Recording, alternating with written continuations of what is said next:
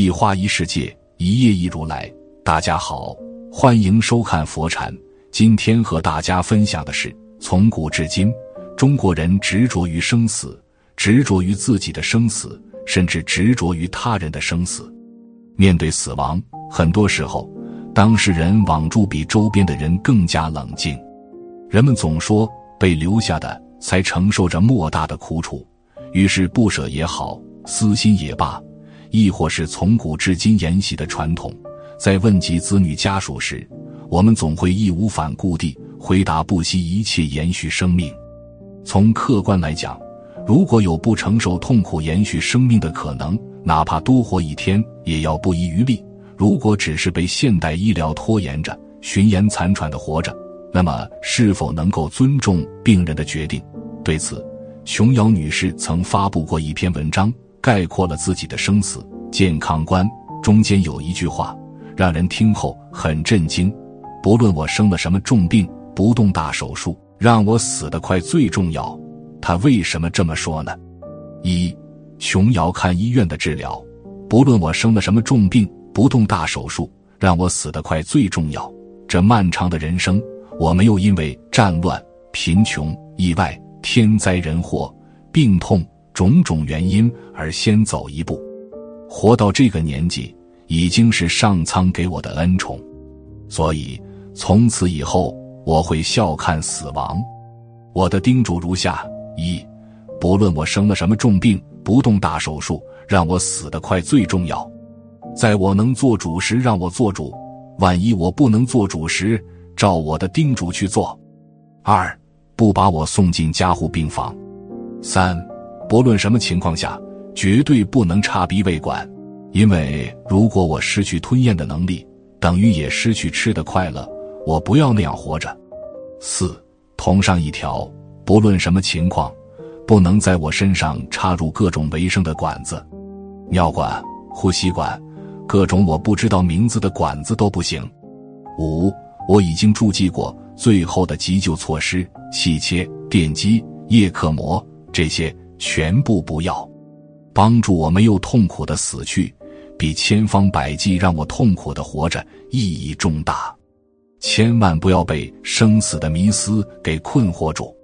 二，琼瑶看身后时，死后哀荣是生者的虚荣，对于死后的我一点意义也没有。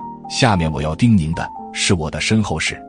一，不要用任何宗教的方式来悼念我；二，将我尽速火化成灰，采取花葬的方式让我归于尘土；三，不发讣文，不公祭，不开追悼会，私下加祭即可。死亡是私事，不要麻烦别人，更不可麻烦爱我的人。如果他们真心爱我，都会了解我的决定。四，不做七，不烧纸。不设灵堂，不要出殡。我来时一无所有，去时但求干净利落。以后清明也不必祭拜我，因为我早已不存在。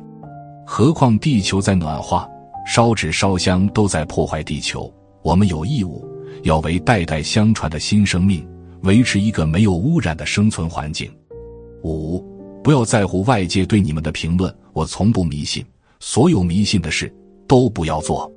死后哀荣是生者的虚荣，对于死后的我一点意义也没有。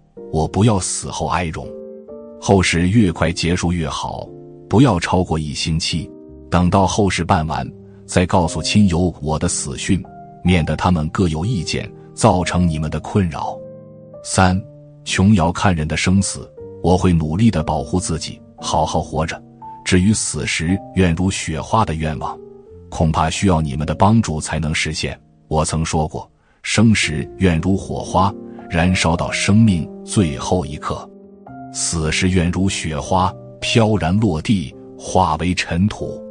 我写这封信是抱着正面思考来写的。我会努力的保护自己，好好活着，像火花般燃烧。尽管火花会随着年迈越来越微小，我依旧会燃烧到熄灭时为止。至于死时愿如雪花的愿望，恐怕需要你们的帮助才能实现。雪花从天空落地是很短暂的，不会飘上好几年。让我达到我的愿望吧。人生最无奈的事是不能选择生，也不能选择死。好多习俗和牢不可破的生死观念锁住了我们。时代在不停的进步，是开始改变观念的时候了。四，琼瑶谈亲人的临终救助，为我欢喜吧。临终前拜托了可能的所有病痛。谈到生死，我要告诉你们，生命中什么意外变化曲折都有，只有死亡这项是每个人都必须面对的，也是必然会来到的。倒是生命的来到人间都是偶然的，当然，如果横死、夭折、天灾、意外、战争、疾病这些因素让人们活不到天年，那确实是悲剧。这些悲剧是应该极力避免的，不能避免才是生者和死者最大的不幸。这就是我不相信有神的原因，因为这种不幸屡屡发生。如果活到老年，走向死亡时，当然，这是老死的过程，往往漫长而痛苦。亲人有救就要救的观念，也是延长生命痛苦的主要原因。我亲爱的钟维和秀琼，钟维和秀琼是琼瑶的儿子儿媳。这封信不谈别人，只谈我热爱你们的母亲，恳请你们用正能量的方式来对待我必须会来临的死亡。时候到了。不用悲伤，为我欢喜吧！我总算走完了这趟辛苦的旅程，摆脱了我临终前可能有的病痛。五，生命是一场孤独的旅行。有人说，出生时大家都哭着开始，只求在死亡中能够安详，面带微笑的死去。微笑的死去，简单的几个字，却是很少有人能够做到的。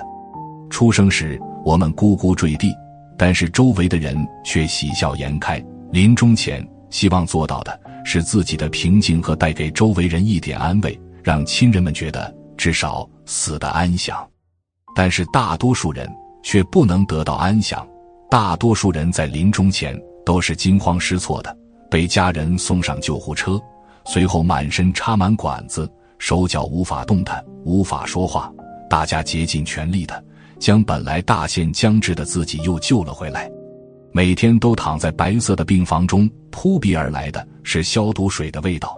看着白大褂的医生匆匆忙忙，整天被病痛折磨，那时候可能会想：如果就这样死了该多好！我不去经历医院的一切，死之前再好好洗一次澡，再吃上一顿饭，换一身干净整洁的衣裳，平躺在床上，回想自己的一生，有遗憾。有开心，就这样平静的等待死亡的到来有多好？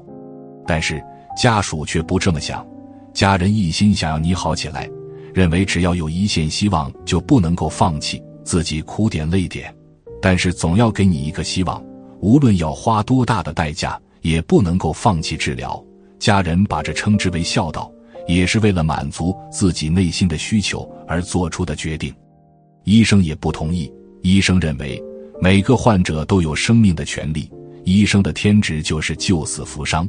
只要有一线希望，就应该拯救到底；只要有希望，就应该抢救，不遗余力。但是大家都忽略了病人本人的意愿。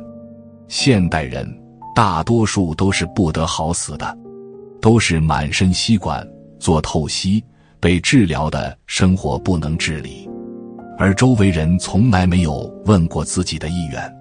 每个人对生命的追求都是不一样的，有人想要生存的更长一些，但是有人希望生活的更加精彩，不愿意在生命的最后一程有太多的苦难，认为只要在健康时好好的生活过，就不会再畏惧死亡。二零一九年二月，傅达人家人公开了他安乐死的最后画面，画面中他是平静的，好像不知道自己接下来即将面对的是什么。他笑着和每一个家人告别，告诉大家他是爱他们的。傅达人最后的一句话是再见。他的儿子泣不成声，最后他在儿子的怀抱中安详的死去。村上春树认为，所谓死，并非是使生完结的决定性因素，而仅仅是构成生的众多因素之一。很多人害怕死亡，在患病以后坚持治疗，是他们的选择，但是我们也要允许人拒绝治疗。大多数拒绝治疗的人都没有做到，为什么？因为自己失去了选择死亡的权利，因为家人的依恋，家人固执的以为只有一心一意的帮助病人重获新生，才算得上是尽力的孝道，才对得起自己的良心。他们从没有考虑问过病人的想法，只是一味的觉得自己在付出就是对病人的好，甚至当医生宣布没有救援机会。让做好心理准备的时候，他们还是会大吵大闹，不愿意放下。其实最放不下的是自己的心。死亡不是存在东西的毁灭，而是人类灵魂最高的瞬间，是它的升华，是对有感觉物质实体的完全摆脱。死亡超越了生存所不能承载的一切苦难，比生的含义更为丰富。都是对生命本质过程的回复，选择体面的死亡是对生命的尊重，是对自己的尊重，遵照自己的意愿，决定自己的生死，才是我们应该有的权利。所以，琼瑶才会在网上公开自己的遗嘱，希望等有一天自己不能说话，为自己做决定的时候，亲人们能够遵从自己最初的意愿，让自己死得轻松。就算是人生的谢幕，也要谢得有尊严。今天的分享就是这些，非常感谢您的收看。喜欢佛禅频道，别忘记点点订阅和转发哦。在这里，你永远不会孤单。